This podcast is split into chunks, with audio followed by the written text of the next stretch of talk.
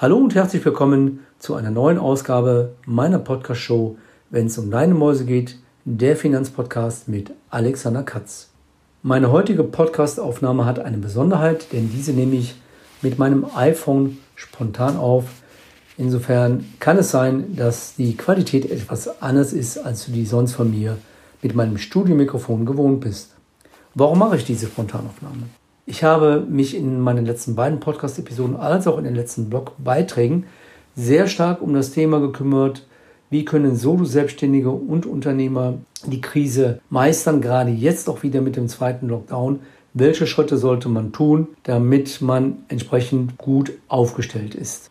Und zu diesem Thema hatte ich gestern ein interessantes Mandantengespräch wo mein Mandant zu mir sagte, das ist ja alles gut und schön, dass ich dann irgendwann bei der Bank sitze, dass ich Kredit benötige, aber es gibt diverse Blockaden, die dazu führen, dass ich diesen Weg dorthin zu kommen gar nicht schaffe.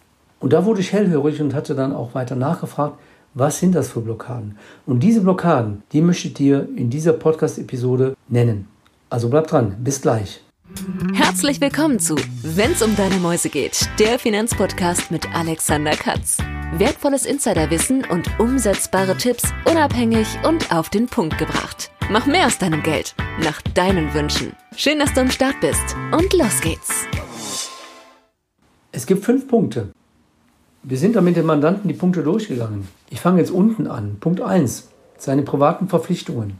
Punkt 2. Steuerberaterkosten. Punkt 3. Sozialabgaben, sofern er freiwillig gesetzlich versichert ist. Punkt 4. Finanzamt, Steuerzahlungen, Steuernachzahlungen, Steuervorauszahlungen. Und dann der Punkt 5, Bankgespräche, um einen Kredit beantragen zu können, um damit an notwendige Liquidität herankommen zu können. Fangen wir mit dem Punkt 1 an. Wenn die privaten Verpflichtungen so hoch sind, dass der Unternehmer schon weiß, dass er das aus seinem Gewinn gar nicht bezahlen kann, dann ist das ja schon die erste Blockade.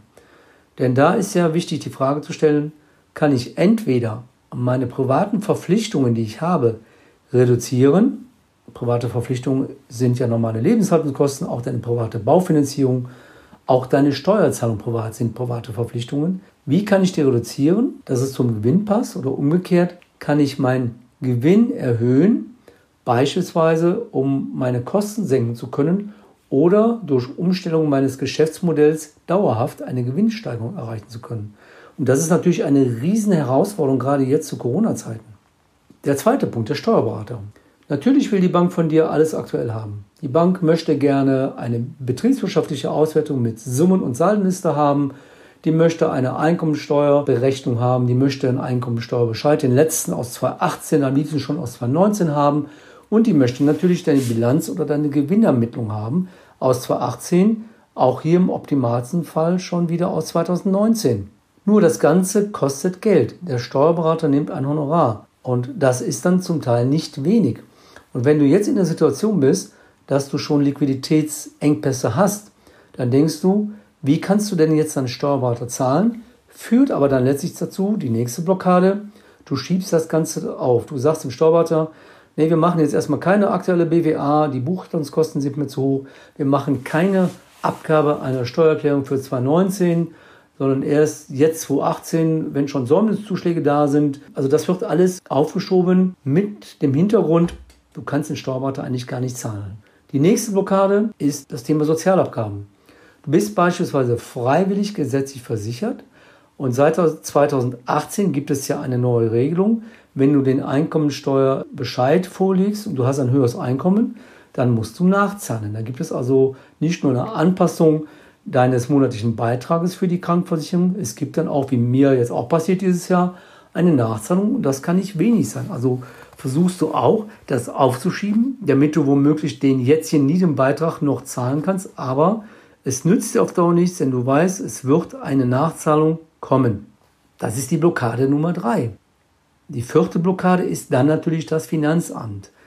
Wenn du Steuererklärung abgibst, privat, wenn du Umsatzsteuererklärung abgibst, Gewerbesteuer etc. pp., dann zahlst du Steuer, entweder eine Nachzahlung, wenn du die Vorauszahlung gekürzt hattest, gestundet hast, das heißt, dich können Nachzahlungen erwarten, dann kann die Voraussetzung angepasst werden und plötzlich hast du eine, ja, was heißt plötzlich, also schon weiß man das, aber es kommt dann eine riesen Steuerlast, die du auch jetzt nicht zahlen kannst, weil dir die Liquidität weder privat noch betrieblich zur Verfügung steht, diese Steuern zu zahlen. Natürlich sagte jeder, ich würde es ja auch sagen, schau, dass du steuerlich ajour bist, dass du also keine Steuernachzahlung zu erwarten hast, dass du also deine Voraussetzungen immer so angepasst hast, dass du keine bösen Überraschungen erlebst. Aber es ist ja einfacher gesagt als getan. In diesem Jahr haben ja viele ihre Steuern auch gestundet. Nur Stundung heißt halt nicht, dass die Steuerzahlung nicht erfolgen muss, denn irgendwann muss diese Steuerzahlung erfolgen. Das ist also die Blockade Nummer 4, Finanzamt. Und dann sind wir jetzt wieder bei dem Punkt 5 der Bank. Jetzt sitzt du bei der Bank, brauchst Liquidität, weißt aber eigentlich ganz genau, dieses Gespräch kannst du dir sparen, weil du keine aktuellen Zahlen hast, aus den eben genannten Gründen. Und dann wird dieses Bankgespräch auch nicht erfolgreich sein. Und ein Konzept könntest du ja ohnehin dann auch nicht vorlegen, denn um ein Konzept erstellen zu können, musst du ja auch einen Soll-Ist-Vergleich machen, auch einen Vergleich der Vergangenheit machen. Und wenn du die Zahlen nicht hast, dann ist es meines Erachtens sehr schwierig, dann in die Zukunft zu denken mit Zahlen, die du nicht weißt.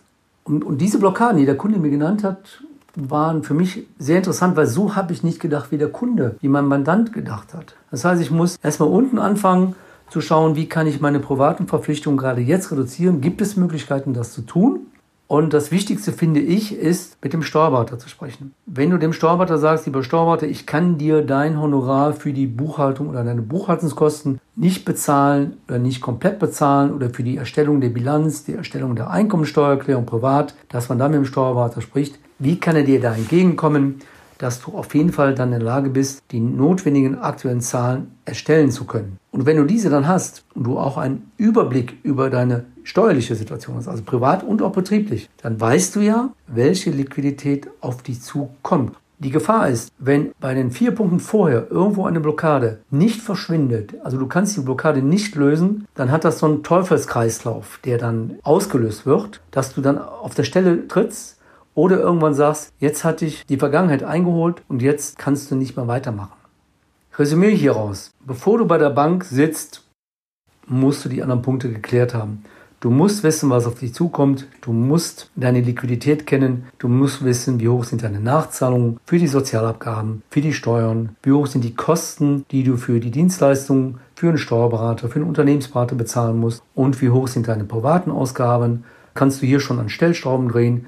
und die solltest du angehen. Und wenn du dann Dinge gelöst hast, du musst auch noch nicht alle gelöst haben. Und du könntest dann zum Beispiel eine Schnellkredit beantragen, das, was ich in der letzten Podcast-Episode genannt habe, dann wäre das ja unter Umständen eine Möglichkeit, denn dafür brauchst du halt kein Konzept, aber du brauchst natürlich aktuelle Unterlagen. Und ganz wichtig ist natürlich, unabhängig von dem, was du beantragst und wo du das beantragst, dass natürlich die Geschäftszahlen der letzten Jahre vorher, also zum Beispiel 2017, 18 und 19, ein zufriedenstellendes Ergebnis gehabt haben müssen.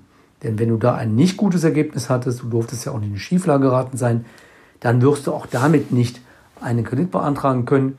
Wenn du aber der Überzeugung bist, dass du sagst, doch, die Geschäftssituation insgesamt war positiv, dann wäre das ein Weg, den du gehen solltest, um damit vielleicht an Liquidität kommen zu können und gleichzeitig mit dieser Liquidität du nach vorne blicken kannst und du künftig die Dinge jetzt auch anders regeln kannst, damit du relativ schnell Maßnahmen umsetzen kannst.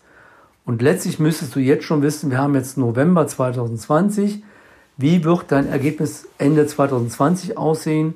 Kannst du jetzt noch an Stellschrauben drehen um das Ergebnis positiv zu beeinflussen für 2020, weil letztlich nächstes Jahr oder auch übernächstes Jahr, wenn du der Bank dann wieder Unterlagen aus dem Vorjahr vorlegst, müssen die ja letztlich insgesamt auch so sein, dass die Bank sagt, damit kann ich dann auch leben. Natürlich sind wir uns darüber im Klaren, dass das Jahr 2020 ein, eine Besonderheit darstellt und dass keiner erwarten kann, dass äh, Unternehmen und Solo-Selbstständige in 2020 ein besseres oder gleiches Ergebnis haben, sondern dass es hier sicherlich auch zum Einbruch gekommen ist. Ich hoffe, ich konnte dir mit dieser Einschätzung, die ja vom Mandanten gekommen ist, weiterhelfen, dass du sagst, ja, es ist richtig, es sind diese Punkte, die ich genannt habe und dass du die Motivation hast, bei einigen Punkten schon an Stellschrauben drehen zu können und du die richtigen Dinge machst, um die Krise, die wir jetzt haben, überwinden zu können und damit letztlich deine Existenz sichern zu können. Das soll es für heute spontan gewesen sein. Ich wünsche dir in der schwierigen Zeit trotzdem eine, hoffe ich, gute Zeit. Vor allen Dingen bleib gesund. Wir hören uns beim nächsten Mal. Bis dahin, dein Blogger und Podcaster Alexander Katz, der Finanzpodcast, wenn es um deine Mäuse geht.